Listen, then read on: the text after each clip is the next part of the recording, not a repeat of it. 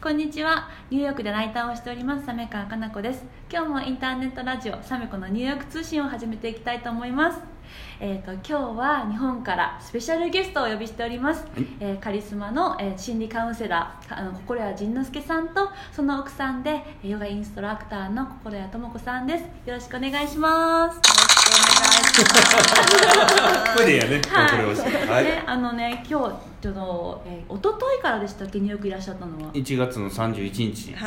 に日本を出て1月31日に着きました、はい、誕生日が1日長くなったという。あそう。私の誕生日だったんですけど、ね、誕生日のお祝いの、を兼ねてのニューヨーク旅行ということで、はい、初ニューヨークでね。そうです。ね。でね今回あの実は、えー、このラジオの収録の前に、うん、私あの記事を書かせていただきたいなと思いまして、お二人の夫婦対談の取材をさせていただいて、もうお二人の出会いだったりとか。あとは、ね、夫婦円満の秘訣だったりとかいろいろ聞かせていただいて、うん。ね、人に話しない話まで。しちゃいましたね。しましたね。はい。ね。でちょっと驚きだったのが、うん、すごく仲のいいね、ご夫婦だと思うんですけど、最初はすごくかん喧嘩が絶えなかったという、仲良くなったこの2年ぐらいなんかな。あそうなんですか？12年のことだと思うけどね、そうなんですか。今結婚生活がはもうすぐ8年もうすぐ丸8年。ですよね。じゃあ最初の6年間は結構いろいろ大変な。大変だったね。大変だった。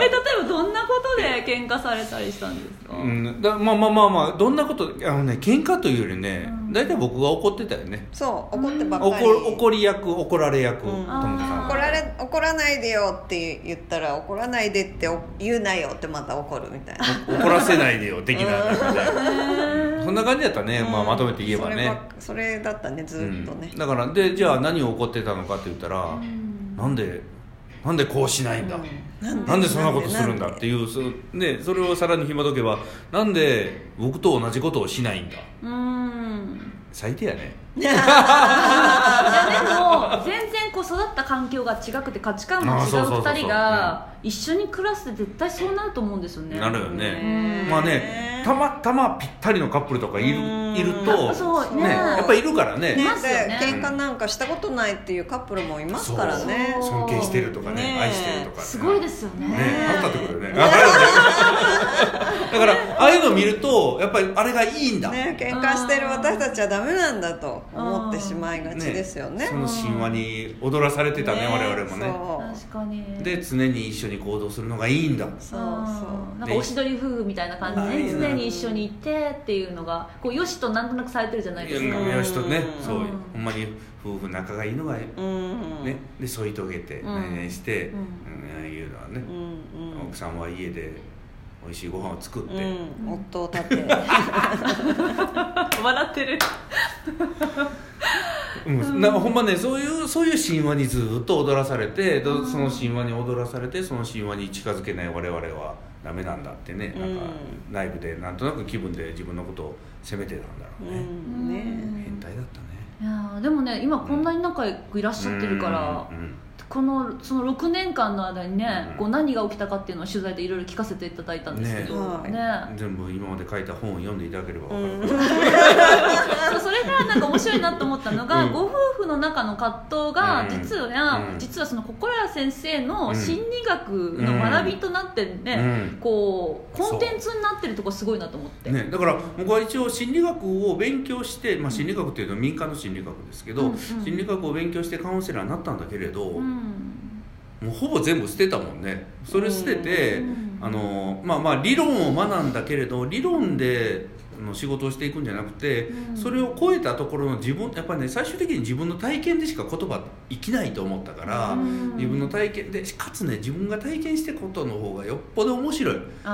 勉強したこととか習ったこととかテクニックよりもねやっぱりやっぱり自分で体験したことの方が面白くて、でその体験っていうのが主にこの僕の横にいる妻の智子さん。との葛藤。ドロドロの。このこの苦しみの末生み出したあの生きる道を生きる術を、ネタに飯を食っております、うん、ねでそれで私すごく面白いなと思ったの。前者後者理論っていう。ね、そのえー、心谷先生が前者でとも子さんが後者でって言って、うんお互い違う生き物なんだって分かった時に、うん。その争いが減っていったっていうエピソードで、ね。だからだだからこれはもうぜその前者後者っていうのは何なんだということを説明した方がいいよね。ね。ラジオね初めて聞く方もいらっしゃると思うので、ね、だから前者後者っていうのは、まあ、ちょちょっとね前者後者っていうのは通り名で、うん。えー正式名称は飛ぶ族と飛ばね族っていううん。分け方をしてて、それが正式名称。正式名称、ん。前者後者はねその前と後ろっていうことでまた後ろの人がわーわー言い出すかあら で、えっとまあ、飛ぶ族と飛ばね族という説明で。で、あのこのずっとこの人と一緒に暮らしてきて、この人の言動が一つも理解できなかったのね、なんでこんなことするんだろう。なんでこのしないのなんででこうなんか腹が立って怒っててもなんか全然聞いてないし。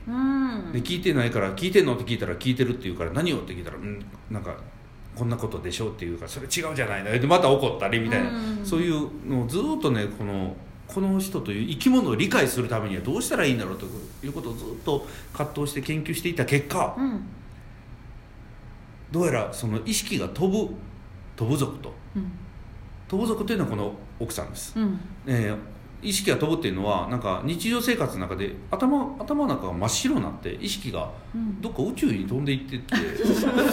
でもうこれは頭が真っ白になるってことないのね。うん。だから宇宙に飛んでってる間にまあなんかつ誰かと通信してるのかもしれんしね、意識意識が飛んでいったり、うん。それから温泉とか入っててもぼーっとしてる時間がやけに長かったり、うんで僕ら飛ばね族は意識が飛ばないから、うん。温泉の中に入ってても頭忙しいでサメ子さんの「へえ」えー。でこの今日の事前のお話の中でこのサメ子さんとうちの奥さんのとも子さんがどうやら同じ飛ぶ族だということがもうまあまあまあまあ僕はもう会った瞬間からそう思ってたけれど、あ本当ですか、うん。バレちゃってました？そういやもうもうあちょっとこねうしっかりしたね印象はね。ないないないないない。ない 割とチャキチャキ喋ってたつもりだったんあですけど。あそれねそれね僕らの中でアプリを積んでるっていう。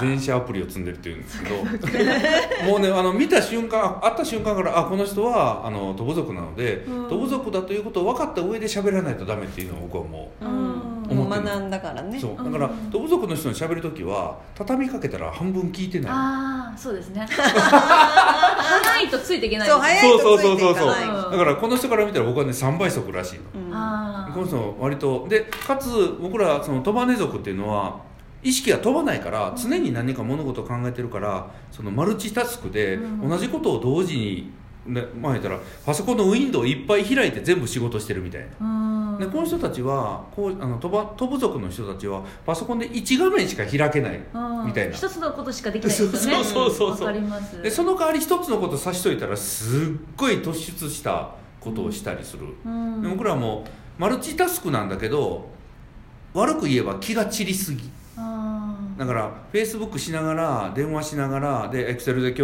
計算しながらもでそれでまた電話しながらこういろんなことが同時にできてしまうし、いろんな人の気を同時に使えてしまう。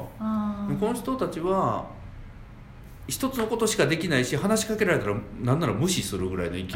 耳に入ってあない。入ってこない。入ってこないね。一つのこと集中してるとそうそう入ってこない入ってこないね。ですね入ってこないらしいね。うん。うん。ね僕らからしたら一つのことを集中してても言われたら何ってこうすぐ聞けるからうんだからはその話しかけた時にしこの人たちが集中してる時に話しかけた時に無視されると僕らは聞ける人だからなんかね無視された悪意があるっていうふうにこう取って「えなん,、ね、なんで返事しないの?」とかで聞いてたら「え？っ?」てこう本当に聞いてないのよね。うんそういうことがねその飛ぶ族飛ばね族を知る前は分からなかったから、うん。ただ僕たちの中では無視されたとか、うん。聞いてないとか、うん。ないがしろにされたみたいなことをねよく思ってたんだね、うん。そうそういう前提でいろいろなこう言動を見るからさらに、うん。あのえー、と悪化していって喧嘩になっていくというか、うん。悪気のないうん行動をさらにこう悪意を持って受け取ったりとか、うん。っていうのはあったよね。ね。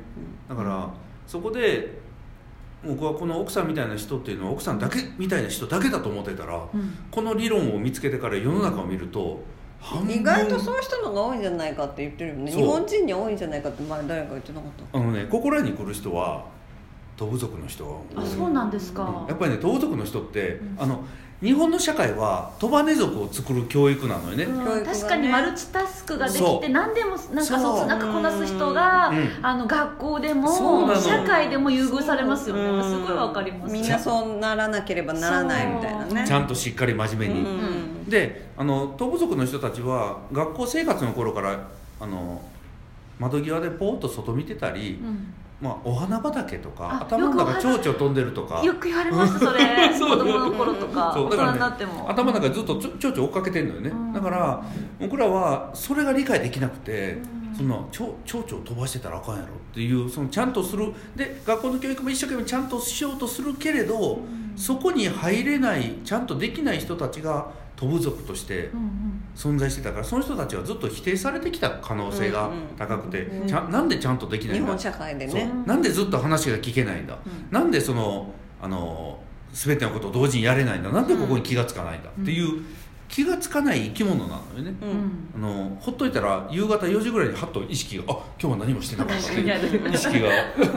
来る人たちだからその人たちが一生懸命頑張って頭の中を飛ばないようにフル稼働してってここまで来たらね家帰った瞬間にバッテリーが落ちるの、うん落ちる落ちる。うん。ああ今日もバッテリーすだからもうメモリ使いすぎで、うん。だからそういう人たちがいる。時間大丈夫あそうそうですね。実はねこの番組12分番組12いや分番組。ーこれだけでう。あと30秒ぐらいであと30終わっちゃう秒なんや。このお話面白いので続きはねまた次回の。そう。はいあのでで飛ぶ飛ばねえぞそこに気がつく。ちょそろそろねあーそうなんです。30じゃあちょっとまただ皆さんの第2回目の放送をねぜひ聞いていただきたいなと思ってます。はい。ではじゃあ引き続きよろしくお願いします。お願いしますよろしくお願いします